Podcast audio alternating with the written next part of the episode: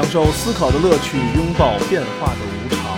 全球首个正三观的双人脱口秀聊天节目《社会大白话》，说白话不白话，赵先生度的明白，带您有时候我也喜欢喝喝白话。小酒，发发牢骚。有时候我也以为自己会是大人物，有时候我也希望机会打个电话来。有时候我也知道世界不是为我而转。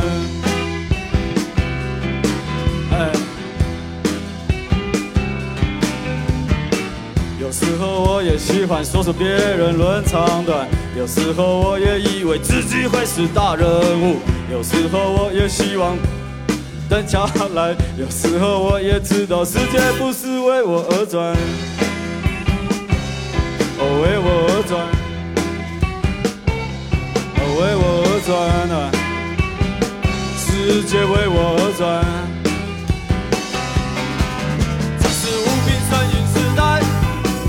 期待。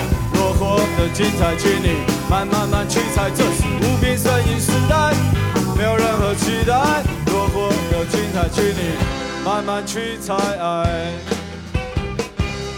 你慢慢猜。大家好，欢迎大家收听《社会大白话》，我是赵先生，对面呢还是我们度的明白。大家好，嗯，之前嘛，我们一直聊了聊我们关于消费，还有我们这堆无论是双减也好，还是九九六，带给大家的一些小小的人生变化。其实我觉得吧，可能老年人对这方面不买账吧，更多是像咱们这种年轻人吧。虽然咱俩也人到中年啊，这种竞争性消费，导致说我们其实挺乐于的去陷入到这种所谓的消费陷阱中的。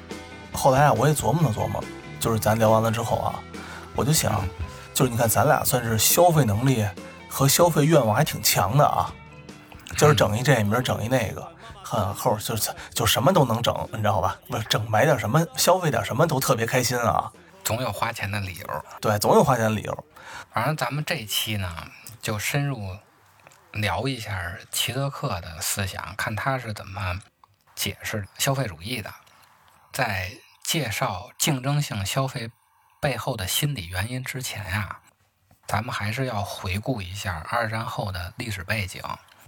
嗯从二战后一直到六十年代啊，世界上先后有印度、巴基斯坦、缅甸、菲律宾、印度尼西亚、约旦、叙利亚、以色列、柬埔寨、老挝，大概啊得有四十多个国家独立，独立的人口加在一块大约有八亿人。而这个时期呢，也是美苏冷战的时期。这时，美国的智囊啊，他们就提出了一个担心：这些新独立的国家，加上二战后崩溃的那些欧洲国家，政权都非常的不稳定。这些不稳定的政权啊，加上心怀不满的贫困人群，就会给马克思主义革命提供天然的肥料。嗯在二战后去移民化的过程中啊，国际共产主义运动正在以不同的方式来利用欠发达地区的内在不稳定性。现在，美国和他的盟友呢，就必须以各种方式迎接这种挑战，要超出过去的有限的经济援助和军事援助。和苏联的这场战斗，那就不仅仅是要用武器来打，他还要在村庄里、在山岗上、在那些边远山区的心灵世界中展开，要靠那些掌管地方的政府官员的精神和政策来打赢这场冷战。他们就觉着啊，美国及其盟友必须直接介入，积极投身于现代化的整个创造性进程。这个是当时六十年代美国智囊提出的一个担心。于是呢，现代化的概念就不再仅仅是一个学术上的模式了，它进一步变成了理解全球变迁的进程的手段。同时呢，它还是帮助美国确定推进和引导、指导全球变迁的办法。大家都知道，冷战时期啊，乔治·凯南有一个著名的长电报，中心思想就是要对苏联采取抑制的政策。这时候，现代化其实就是在心灵上抑制苏联扩张的一个武器。到了肯尼迪政府时期啊，便涌现了一大批学者为这个战略方针出谋划策。他们是手持社会科学的工具，对所谓的传统社会和现代社会的差异进行比较和批判，对从传统社会到现代社会过渡所需要的条件进行评估。他们对现代化的定义呢是：现代化是历史上演化而来的诸项制度适应迅速变化着的各种功能的过程，而这些功能呢反映了人类知识前所未有的增加。使人类得以控制自己的环境，这是他们给现代化的一个定义。但是，这种现代化的理论呀，其实是建立在几种假设的基础上的。第一个假设，首先是传统社会和现代社会是互不相关、截然对立的；第二是经济、政治和社会诸方面的变化是相互结合的、相互存在的；第三个是。发展是沿着共同的、直接式的道路向建立现代化国家的方向演进的。第四个呢是发展中社会的进步通过与发达社会的交往可以显著的增加。你说在当年独立的那么多国家里面，那么多八亿人里面，嗯，其实大家还是挺需要这种方式去解决各自的这个落后问题的，是吧？都相信，都希望跟西方搞好关系，来使自己变成一个发达国家嘛。迅速进步。对，这些理论家啊，将西方的工业化的资本主义的民主国家，特别是美国，作为历史发展序列中的最高阶段，也就是福山说的那个历史的终结，到美国那样就到头了。以此为出发点，标示出现代化较弱的社会与最高点之间的距离。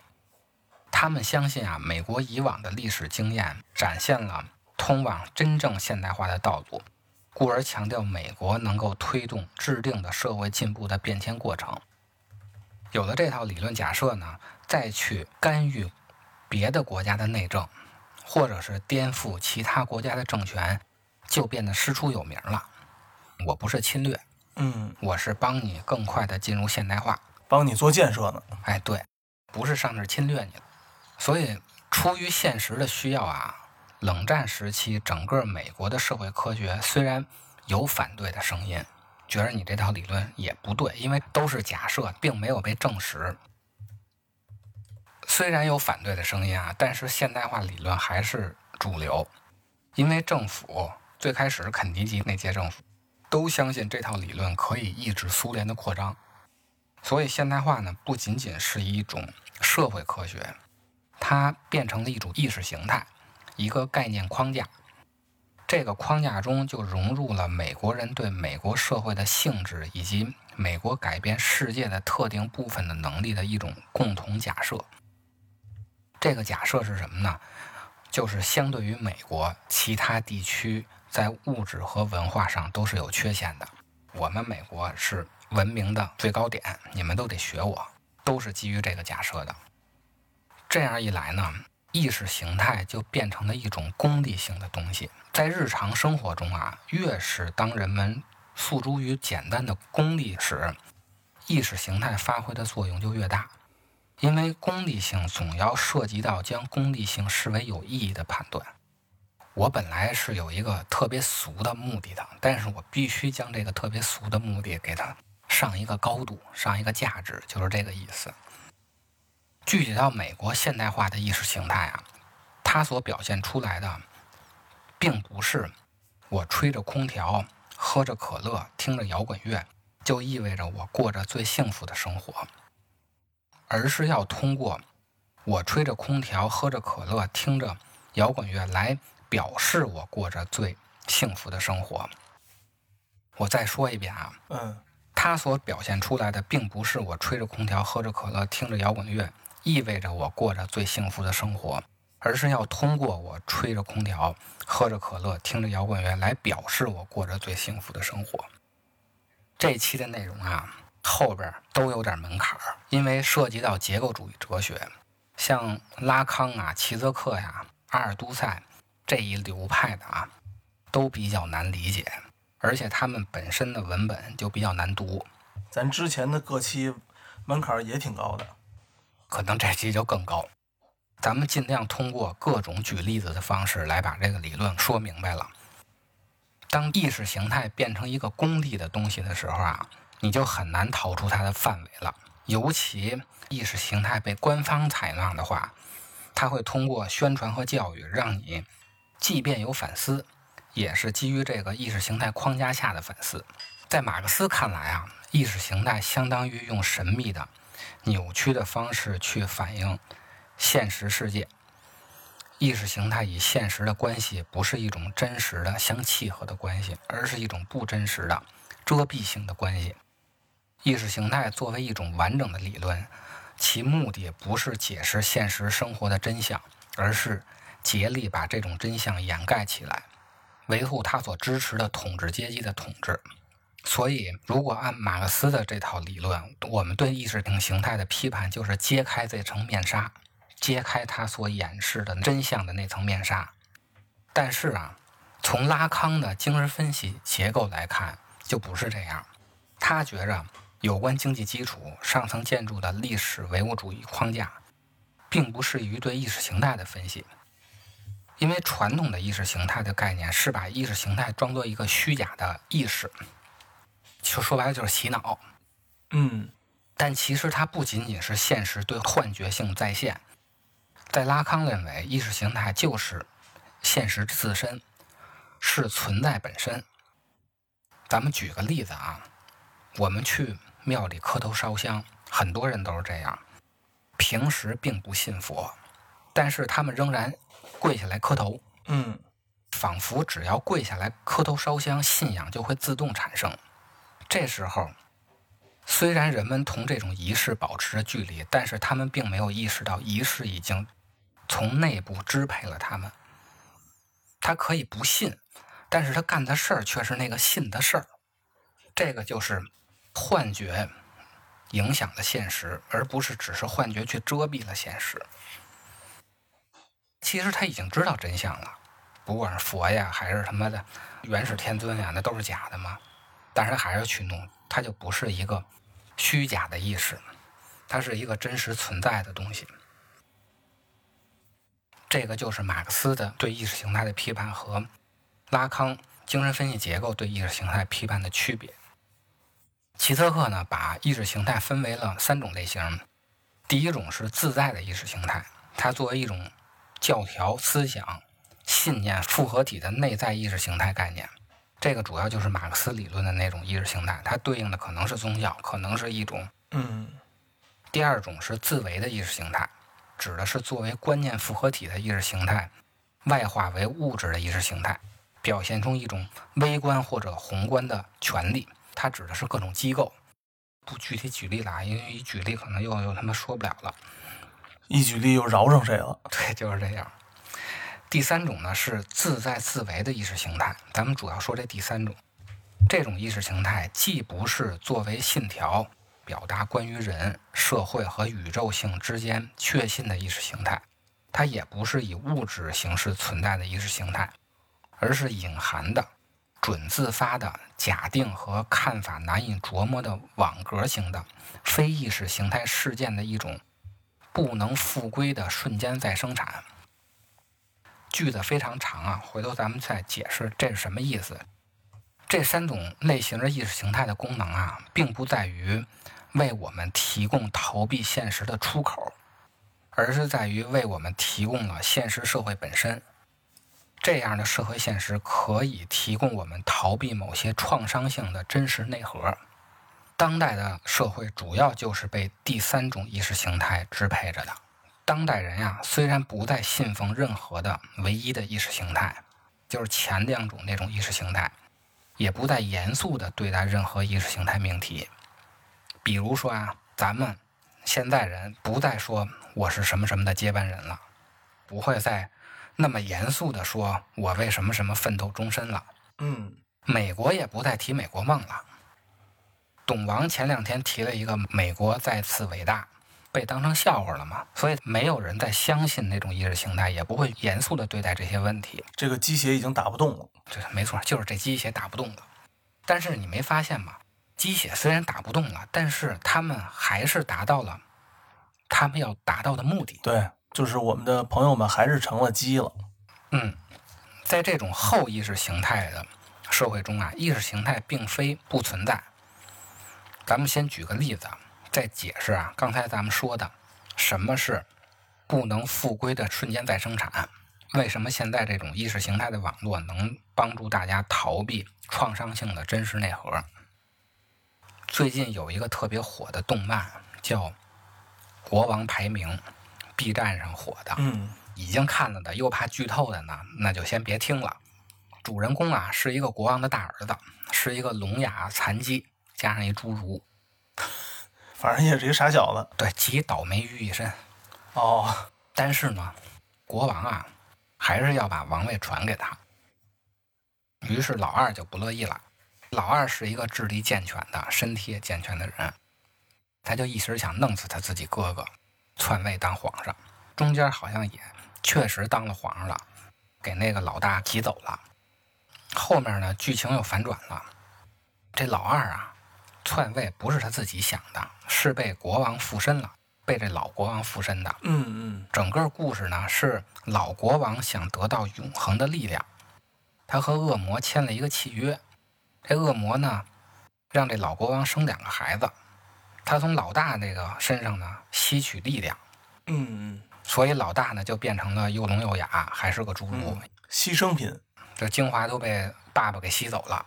第二个儿子呢当容器，通过附身到老二身上呢，达到最后的永生，就跟活佛那意思似的。嗯嗯最后结局还没有出啊，我估计应该是这主人公当上了国王，要不然这片儿拍啥呢？对，正常的应该就是通过一系列的努力，学习各种技能，最后还是他当上了国王。感觉又像是一个，嗯，又像是一个杨康跟郭靖的故事，是吧？对对对，就这意思。咱们先不管它结局到底是啥，就目前的故事和人物设定来说，嗯这就是一次典型的意识形态网络形成的一种不能复归的瞬间再生产。从这个故事啊，可以看出意识形态是怎么为我们提供了一个社会现实本身。这样的社会现实是如何供我们逃避某些创伤性的真实内核的。首先啊，这里面主人公是一个残疾人，嗯但是他通过努力，最后当上了国王，这就安抚了当代日本年轻人，他怎么努力都无法实现自己价值的现实。通过看这个片儿，你得到了安慰。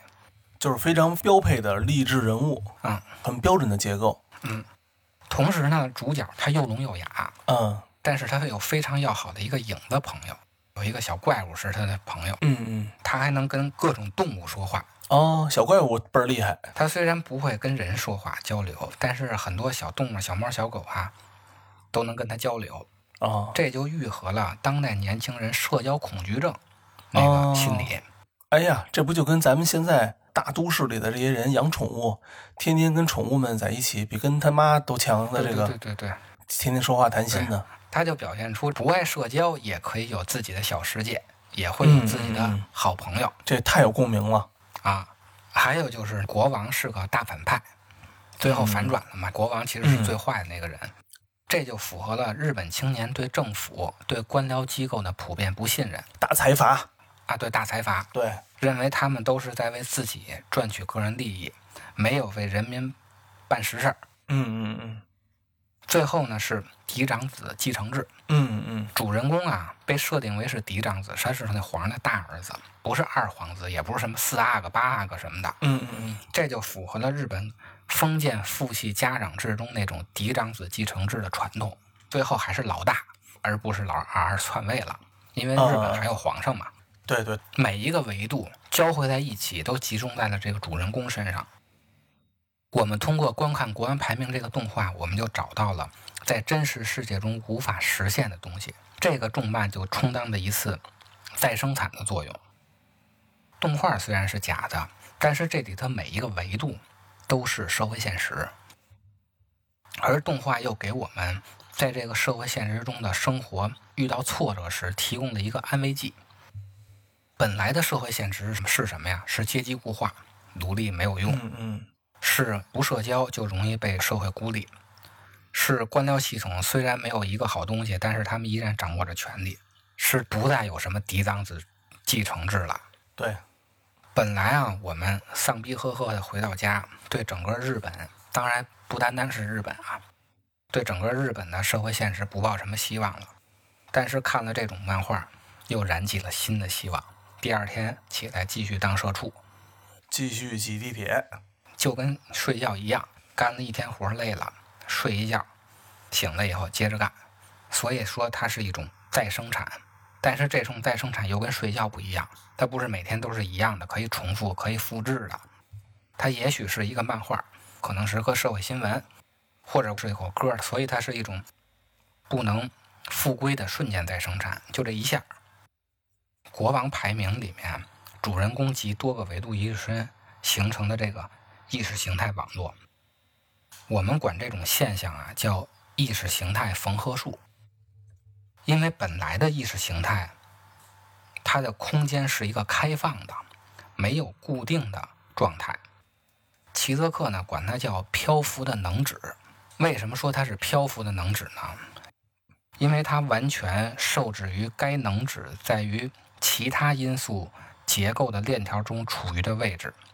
也就是说，它的字面意涵依赖于它的隐喻性的剩余。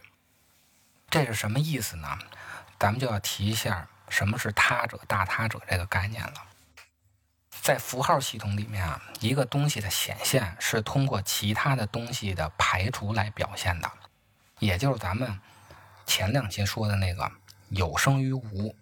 在符号系统里是怎么表现的呢？如果我们表现 a，它就应该等于 b、c、d、e、f、g，就是二十六个字母啊，加上英文字母系统本身。这个 A 就等于那些东西，甲等于什么呢？甲就等于乙、丙、丁、戊、己、庚、辛、壬、癸，再加上整个的天干系统。甲是什么？是通过那些东西的排除来给它定位的。咱们再举一个例子，比如说啊，环保主义就是一个漂浮的能指，它与其他意识形态因素的关系并没有被预先决定。如果我们用国家主义缝合环保主义，那这个漂浮的能指就能被固定下来了，它就变成了通过国家干预才能实现对地球的保护。如果我们用 communism 主义去缝合环保主义，那就变成了必须打倒资本家，是资本无节制的掠夺才让自然环境变得恶劣的。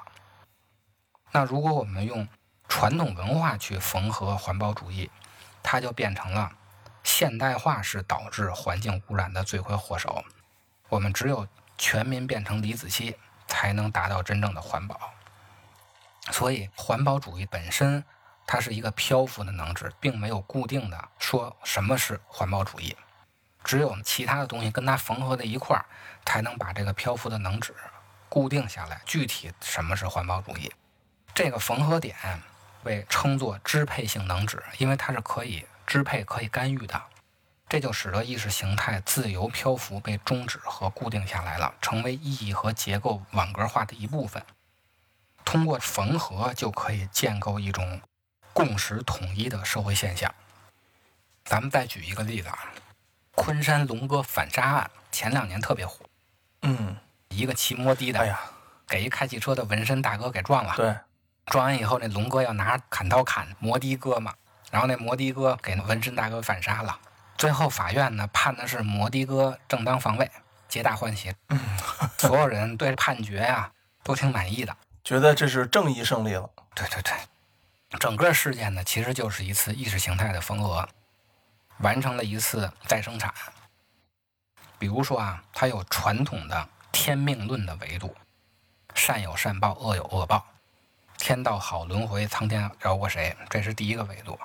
第二个，它有《水浒》白眉大侠那种侠义道的话语，嗯，路见不平一声吼，该出手时就出手，而且它有法律的话语维度，法律是公正的，因为最后判的是正当防卫。然后有主旋律的话语体系，人民政府为人民，公检法系统都在为这个事儿积极的对应嘛。第五个就是民粹主义的话语，沉默的大多数的声音。这些意识形态啊，单拎出来都是漂浮的能指，而且啊，有的相互还有矛盾。比如说，第一个替天行道的那个，路见不平一声吼，该出手时又出手，他跟相信法律的那个维度就是有矛盾的。都替天行道了，法律还有什么用呢？但是在龙哥反杀案中啊，诉之于暴力的替天行道为民除害，和诉之于法律的法律是公正的，和诉之于主旋律的人民政府为人民等一系列舆论话语，都被有效的缝合到了一起。这个缝合点叫什么呢？叫正义必将战胜邪恶。嗯，从哪个维度说着说着，最后都来一句“正义必将战胜邪恶”。这样一来，底层群众中所弥散的对社会的某种悲情情绪和复杂心态，就一一得到了抚慰。比如说呀，我对政府解决此类问题本来是缺乏信心的，这次的判决变成了正当防卫。有一部分人一直觉得老天不开眼，恶人当道。通过这件事儿呢，依然相信天道好轮回。有的认为社会需要这种替天行道的大侠，需要蝙蝠侠那种人来主持正义。这次就真的来了一个大侠，就巧了，人都凑齐了，元素都凑齐了。对，凑齐了。平常觉得老实人总是被欺负，是神魔的大多数。这次老实人反击了，就他妈兔子急了也会咬人嘛。各个的维度的话语对这个事儿都非常满意。经过这一缝合呀，坏影响的社会事件反而向了一个好的方向发展。